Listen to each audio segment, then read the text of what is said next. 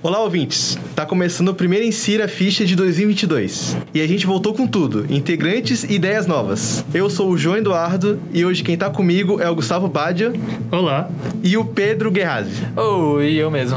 Não menos importante, Bárbara Juste. Oi, gente. Então, gente, hoje, para falarmos né, com uma- sobre a imagem que é criada sobre o Brasil lá no exterior, a gente resolveu trazer esse tema porque na semana passada, na real, algumas semanas atrás, né, a gente acompanhou o Gaules sendo o streamer brasileiro mais visto da Twitch, o streamer mais visto e com mais subs ativos. E isso é um marco gigantesco pro Brasil, né, tendo em conta que além da Twitch, ele também tá transmitindo o Major, né, como a gente sabe.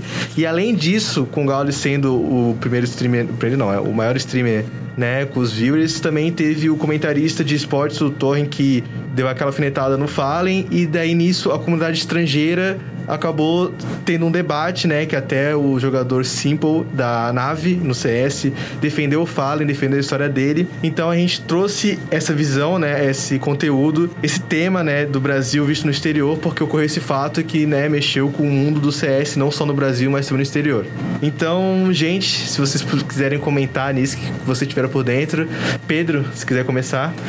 Cara, uma coisa que eu acabei de lembrar, você falando do CS, é que é, amanhã abrem as inscrições para o Campeonato Mundial de CS, né? É o primeiro Mundial de CS que vai ter aqui no Brasil.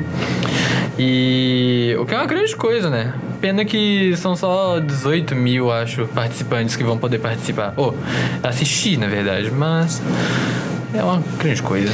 É, com o Covid é meio complicado, né? É mas verdade. se- ainda mais que vai ser no Rio, né? Vai Falando Rio. né? Vai ser no Rio, o primeiro Major no Brasil vai ser uma cidade maravilhosa. Mas estamos com bastante expectativa, né, Gustavo? O que, que você acha? Com certeza, eu tô me segurando pra não ir pra lá. Na verdade, é questão financeira, senão com certeza eu ia. Eu já ia perguntar mesmo, por que, que você tá se segurando? Mas É, a porque- parte financeira foi... Não há motivo pra se segurar. É uma coisa que não é sempre que acontece, né? No Brasil, poxa, é algo histórico, é algo marcante assim. E e com certeza, né, é algo que desperta interesse de muita gente. Eu acho que isso é uma coisa muito incrível, é um marco muito importante, né, para o momento. Pós-pandemia, a gente ter esse evento no Brasil assim. E comentando um pouco, né, dessa situação com o Fallen, né, que teve toda aquela polêmica com o Thorin acabando chamando ele de superestimado. Ah, bom, quem eu acho que quem assiste ele sabe que ele não é não é superestimado. O cara realmente joga muito e a gente teve muita gente da comunidade do Valorant, do LoL, saindo em defesa, né, do do jogador Fallen que que bom, né? Ah, não só da comunidade brasileira, mas também teve muita gente do próprio exterior saindo em defesa dele, o que particularmente me deixou um pouco surpreso, porque, ah, claro, eu tenho uma, uma experiência com pessoas de fora no, nos jogos muito positiva, mas claro que as, as experiências ruins ficam muito marcadas, então a gente acaba sempre esperando pior quando se trata de situações assim. Mas que bom que teve lá a sua defesa e provavelmente o. Eu acho que ele se mordeu bastante, né? O cara que fez o comentário, porque olha. Não, sim. Eu tava acompanhando, né, no Twitter e, nossa, ele saiu bloqueando a rodo os jornalistas brasileiros que estavam, né, acompanhando e até questionando ele, porque, pra quem não sabe, ouvintes, é, o Fallen, ele foi um percursor dos esportes no Brasil. Desde quando ele jogava na Cade, lá atrás, ele sempre teve muito nome no Brasil, fez muita coisa pelo Brasil no exterior, então... Pra quem não sabe, ouvintes e Bárbara. Vai. E a Bárbara também, que não tá nesse meio, né, de CS. Mas então, é, o Fallen é um grande nome no Brasil. Muita gente até idealiza ele como um, um ídolo histórico no CS, né? Porque além do seu carisma, ele também fez bastante. Mas e aí, Bárbara, tá quietinha? Comenta por nós aí. Cara, eu tô pensando mais aqui, assim, na parte social, né? O tanto que isso tem uma representatividade grande pro Brasil, sabe? Porque eu acho que a gente não tem uma visão muito. Não só a gente, tipo, a gente pensa que tudo é sempre Estados Unidos ou Inglaterra, sabe? Então sempre vai estar voltado qualquer jogo que tu vai pegar, os personagens sempre vão ser americanos ou europeus, sabe? Tipo, e aí o brasileiro, o chinês, o tailandês sempre vai ser uma coisa muito caricata, sabe? Então eu acredito que assim, a gente ter essa representatividade de as pessoas conseguirem enxergar, eu acho que tá abrindo mais espaço, sabe? E seria muito legal a gente parar de ver só os Estados Unidos como, ai, ah, nossa, os caras que jogam super bem. Ou os europeus como os caras, tipo, nossa, sabe? É. Lógico que a gente tem que entender também que a gente não tem uma internet boa, a gente não tem. tá começando essa cultura do esportes aqui no Brasil, né? Mas eu, assim, vocês falando aqui que o pessoal saiu em defesa da gente, sabe? Eu acho muito legal porque mostra, tipo, cara, vamos parar com esse americanismo, com esse eurocentrismo, sabe? Vamos levar pra América do Sul, vamos levar pra Ásia, sabe? Tipo, vamos dar espaço pra galera. Peter não tá aqui com a gente. não, mas é isso mesmo, né? Ainda bem que a gente viu que o Brasil, ele é. Pô, ele tá presente nos esportes, né? No tanto que, agora tirando um pouco do CS, vem do Rainbow Six, o Brasil foi campeão mundial não só uma vez, mas a vez mais, mais marcante que a gente teve com o Brasil campeão no Rainbow Six foi com o Zigueira, né? Que também foi um jogador muito cari é, carismático. Ele é hoje em dia um streamer muito carismático. Então o Brasil ele tem grandes nomes para representar ele, seja de carisma, seja de presente na, no meio, né? De esportes. Então, mas agora saindo um pouco assim da, das notícias, agora trazendo um pouco dos nossos relatos assim. Como é que vocês já se passaram assim com gringos, não só americanos, mas no geral? Pedro, se quiser contar um pouco para nós. Eu não tenho assim grandes experiências, mas é varia muito. A maioria das pessoas, elas quando pensam em jogadores, tipo, buscam um público que já é de lá. Quando eu normalmente falava que eu era do Brasil, que eu não falava necessariamente o inglês como língua primária, tipo, tinha um choque muito grande nisso. Aí muitos acabavam conversando normalmente, mas tinham outros que acabavam cortando direto contato. Então acho que muitas pessoas têm uma imagem muito conservadora, tipo, durante, dentro dos games, onde sabe? Buscam o seu próprio nicho, assim. Claro que tem mudado bastante e depende muito de cada jogo, mas minhas experiências foram muito variadas nessa relação. É isso. Não, é, é, Acaba que a gente acaba encontrando gringo de todo tipo de forma, né? Seja aquele que é carismático, que vai querer conversar contigo, até aquele que acaba passando uma visão xenofóbica, né? Ah. Falar, nossa, você fala espanhol, não sei o quê, que na realidade, né? Não é bem assim. Acabam colocando a gente no nicho, no nicho latino, que na realidade a gente é bem diferente, né? Mas aí, Gustavo, o que, que você acha? Bah, eu tenho bastante, bastante experiências, né, com pessoas de fora nos jogos, porque eu eu gosto de muitos jogos que são, como são jogos de nicho, né? Uh, não tem comunidade brasileira, sabe? É mais só de fora mesmo. Então, acaba que eu sou, não, nem profissão, é mais que meio que obrigado a jogar com o pessoal de fora, né? E não que seja necessariamente uma coisa ruim, claro. Uh, depende, depende muito, assim, por exemplo, quando eu vou jogar um FPS, é mais fácil encontrar uma pessoa de fora tóxica, sabe? Porque quando você está jogando um jogo de tiro, o pessoal vai sempre. Uh, os próprios brasileiros são bem tóxicos, né? Uh, poxa, vão xingar tuas estratégias se tu morrer, vão xingar tua, tua, tua, forma de jogo se não, se não for de acordo com a dele. Sempre tem muito disso. Imagina com o pessoal do exterior, porque eu não sei, na verdade eu sei, e ao mesmo tempo não sei o porquê que eles adoram associar a gente a primatas, né? Eu já acho que eu fui ofendido incontáveis vezes uh, no jogando online com isso, mas uh, já é uma coisa que eu também já meio que me acostumei. Porém, é, é, que nem eu disse, tem as comunidades que são legais. Por exemplo, uh, em Destiny 2, que é um jogo que eu, que eu gosto bastante, eu tô num, num, uh, num grupo, né? Que eu não sei o nome agora, eu esqueci como é que se falam as, as facções, né? Que, que a gente adiciona como amigo e, enfim, daí tem o grupinho lá de pessoas para cumprir missões e tudo mais. Lá a comunidade simplesmente um gringo pegou e me adicionou e eu falei que eu não era de não era que eu sou brasileiro, que eu não não tinha como me comunicar com eles no momento por voz, né? Só eles tinham. E E eles foram super receptivos, eles gostaram, sabe? Tem gente que tem a mesma reação que nós. Às vezes, quando nós estamos jogando e vemos uma pessoa de fora, a gente acaba se inteirando mais, gostando, sabe? Tipo, nossa, alguém que fala inglês, alguém que fala, uh, sei lá, espanhol, alguém que fala. A gente acaba gostando. E eles tiveram a mesma reação comigo, foi uma coisa bem legal. E saber que e eles verem que eu sei falar inglês, porque não é tão comum no Brasil uma pessoa que sabe falar mais de um idioma, né? Em outros países de primeiro mundo é mais normal, mas no Brasil nem tanto.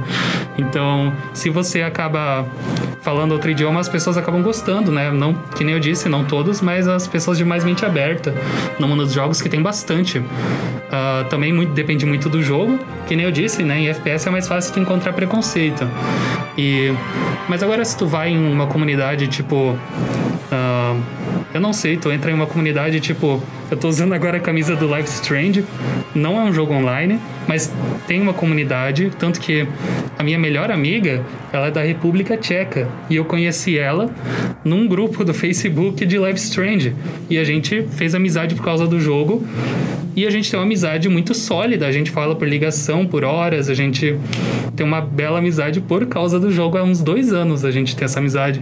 Então, o jogo tem esse poder de unir pessoas também de vários cantos do mundo. Então, é, eu tenho muitas experiências com isso. É bem legal. Não, isso é total, né? Totalmente são, são diferentes pensamentos que a gente acaba vendo, né? A gente pode encontrar aquele gringo, como eu falei, super simpático, que vai ficar até de cara que, nossa, você fala inglês, como é que você aprende, não sei o quê. E vai ter aquele gringo que vai, né, ofender, como você mesmo comentou, vai querer relacionar a gente com os primatas, né? Com algo absurdo, né? Mas e aí, Bárbara, você tá olhando nós aí? Cara, eu jogava RPG e eu eu sou mulher, né, velho? Então, assim, a sexualização tá ali, tá ligado? Tipo, ah, eu sou mulher, sou brasileira. Ah, você é mulher e é brasileira? Vamos conversar, não sei o quê. Tipo, cara, eu acho que eu tinha uns 13 anos quando eu comecei a jogar RPG. E direto recebia mensagem, sabe, dos caras assim: ah, você é mulher mesmo? Eu, sim, tipo, eu não via maldade nisso, entendeu? E aí os caras já vinham, tipo, no privado, nos jogos.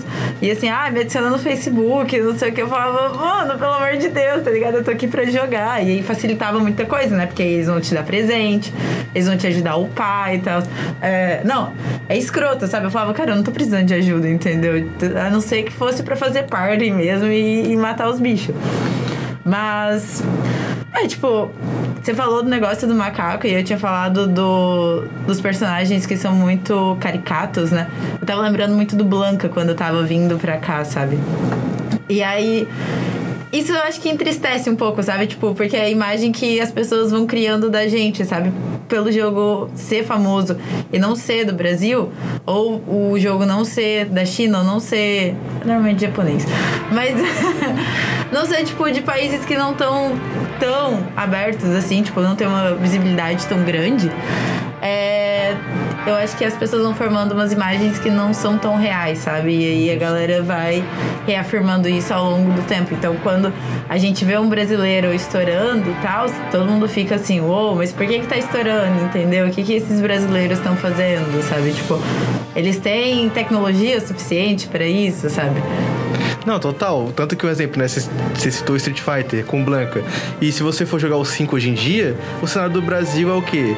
Tem o, o Cristo lá atrás com uma, uma taça do Copa do Mundo, tá na favela, sabe? Tipo, cores vibrantes, samba, tudo relacionado ao estereótipo brasileiro, né? Que é samba, futebol, daí favela, coisa bem estereotipada. E também o personagem brasileiro que é a Laura, também super sexualizada, né? Que é a nova personagem, nova não, né? Entre aspas, né? Mas entrou no, no Street Fighter 5.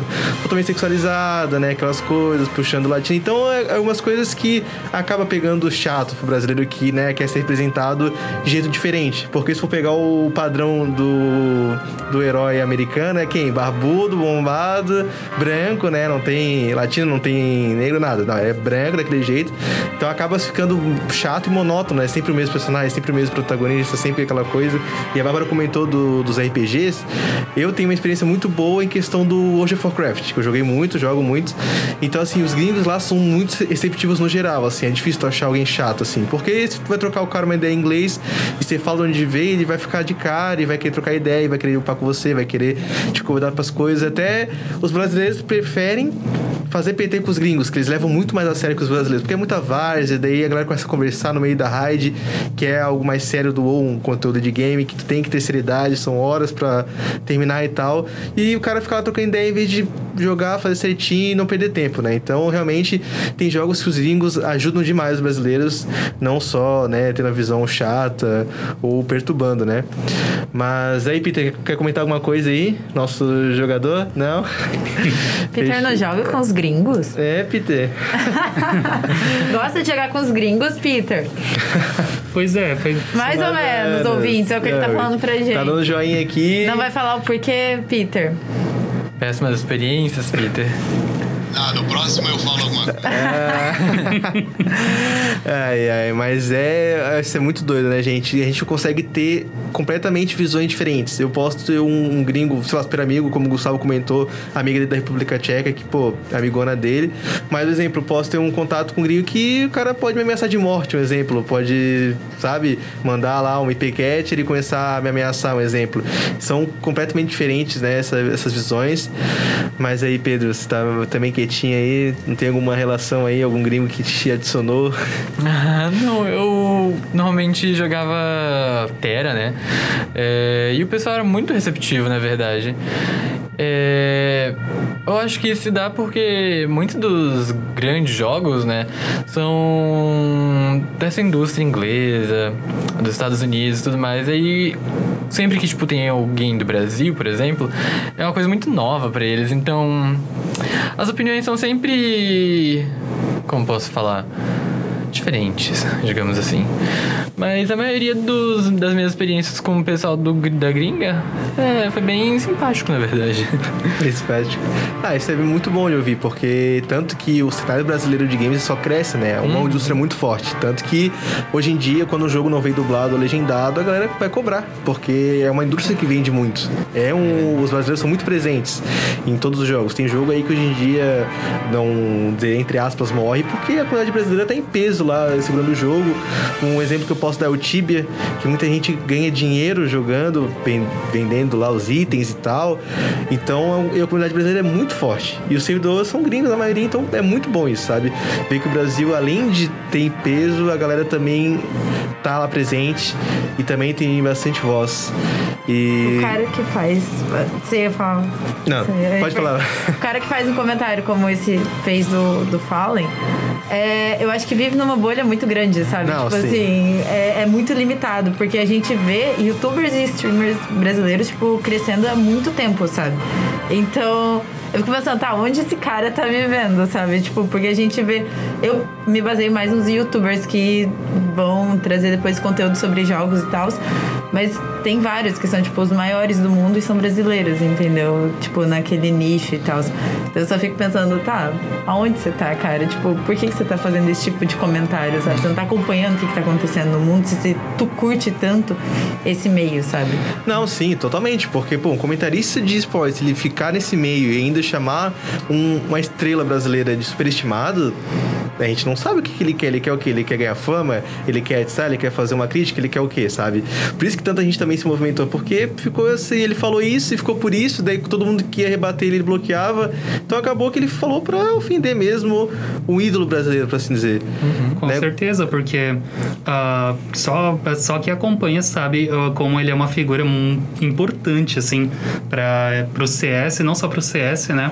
Mas pra, eu digo para a comunidade dos jogos em geral, assim, no Brasil. Ele é uma figura muito icônica. Ah, um comentário meio de fora disso agora, eu acabei lembrando quando você comentou de RPG, ah, não necessariamente de, de gringos com brasileiros no, no RPG, mas sim de um personagem brasileiro no RPG que saiu recentemente, né, que é o Cyberpunk, que é o Ozob, que é o personagem do Jovem Nerd, né, que tá lá. E eu particularmente acho o Cyberpunk pra mim uma grande decepção porque eu tava acompanhando ah, aquilo lá desde o começo, né, para quando foi anunciado. Então eu tava com muita expectativa, pois isso vai revolucionar a indústria dos jogos. Gastei 200 reais na pré-venda. Nossa. Emocionado. então, me emo- eu, tava, eu tava emocionado, eu queria aquele jogo. Saiu, me decepcionei. Assim, né? Não tô dizendo que o jogo é horrível, né? Hoje em em dia tá, tá legalzinho, né? Não cumpre com nada que prometeu, mas é um jogo legalzinho. E o personagem Ozob, foi, eu acho que foi muito bem colocado, na verdade, dentro do jogo, né? Ele é um personagem todo fortão, né? Ele é. Ozob é Bozo ao contrário, então ele tem a, a visão, a, o cabelo do palhaço Bozo, ele tem uma granada no nariz no lugar da, da, da bolinha vermelha. E assim, você faz missões com ele, junto com ele, matando inimigos, e depois você faz uma missão que você meio que luta contra ele, sabe? Ele te desafia pra uma luta, que se você ganhar, você ganha umas umas paradas lá a mais e uma grana, sabe? Uma grana bem legal. Só que pode rolar nessa luta inclusive de você acabar acertando muito forte a, muitas vezes, repetidas vezes a granada no nariz dele e explodir. Então, eu acho bem interessante como colocar um personagem brasileiro lá de uma forma bem divertida, sabe? Ele é um personagem totalmente secundário, sabe? Não é nada principal, nada, né? Nada muito importante na história em si. Ele, se não tivesse ele, o jogo poderia seguir normalmente.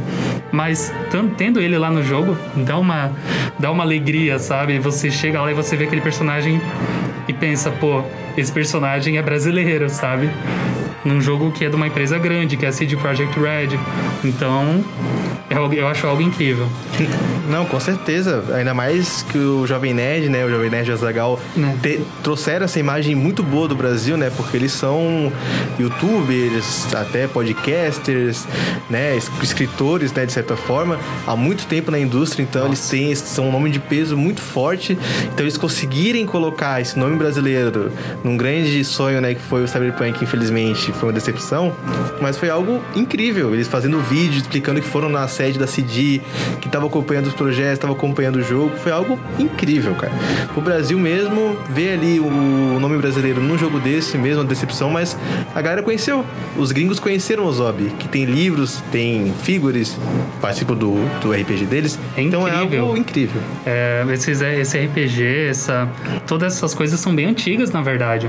E, e é algo que, para quem acompanha, né, para o pessoal mais, mais nerd, mais chegado nisso, é algo incrível saber que isso está num jogo que é mundialmente famoso, é, tem ótimas e ótimas vendas.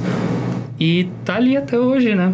Sim. Então, Certeza. Não, e sem contar também, agora você comentou de luta, lembrei uma coisa interessante também. No cenário de Mortal Kombat, o Brasil também ele é extremamente bem visto. A gente tem Shinnok e o Conqueror, são os dois nomes assim que eu me lembro de cabeça que são nomes no, no Brasil também muito fortes, que são pessoas que eles falam, os gringos ouvem, eles trocam ideia. Então, também no, nos jogos de luta, o Brasil também está muito bem representado, muito bem visto também, com nomes também que, né, que, sei lá, usam a fama pro. Não pro bem, né, entre aspas, né? Mas não usam pra ser tóxico, algo do tipo, ainda mais o cenário de jogo de, de lutas, né, que é extremamente tóxico, é uma parada absurda. Mas é muito bom ver também que até em jogos de luta, também no FPS já comentamos, também no LoL também o Brasil não é tão, tão bom, pra assim dizer, mas ele tá sempre lá, sempre nas fases de grupos ali apare- aparecendo. Então a gente para pensar o Brasil sempre tá lá. Seja como coadjuvante, entre aspas, ou como né, um campeão, seja no Rainbow Six, no CS, é, no Mortal Kombat também. Ele tá sempre lá aparecendo. O brasileiro sempre tá conseguindo ter lugar de fala, né? E agora, assim, do- dos games, vamos falar, tipo, sabe, no esporte, o surf, por exemplo. Pô, temos vários nomes, o Gabriel Medina, o Ítalo, como surfistas campeões mundiais, sabe? Então é algo absurdo também. Se para pensar que o Brasil, assim, é muito doido a para pensar que ainda tem gringo que acha que aqui é uma selva, que é Amazônia, é samba e é favela, sabe? Algo absurdo. Mas, gente, se queria deixar algum comentário aí. É, eu queria comentar, né, que falando nessa coisa da imagem do Brasil, é, no dia 8 de julho vai ter o Big Festival, que 2022, onde de 538 jogos foram separados 93 finalistas. E de todos esses 23 foram 23 jogos brasileiros. E dentre eles, são três jogos brasileiros que, tipo, estão na categoria melhor jogo. Então, eu acho que só não vê quem não quer, na verdade, que o Brasil tem uma grande produção, tanto de jogos quanto de esportes em geral. É muito mais do que uma selva, digamos assim. É, nossa, é. o Nosso Brasil varonil, né? Grande país. Mas, gente, estamos terminando. Vocês querem deixar algum comentário final? Bárbara, Não, eu quero só agradecer, gente. tá de boa? Gustavo, Mesma coisa, só agradecer pela oportunidade e é isso. Pedro, Tudo certo, mais então. coisa? Fechou, gente? Então é isso. O Instira vai ficando por aqui. Nessa mesa aqui hoje o companheiro foi o Pedro Guerrazzi, o Gus- Gustavo Bardio Isso. e a Bárbara Juste. E eu, João Eduardo, tô aqui finalizando com vocês. Uma ótima noite e nos vemos no próximo Insira Fish. Tchau. Tchau. Uh.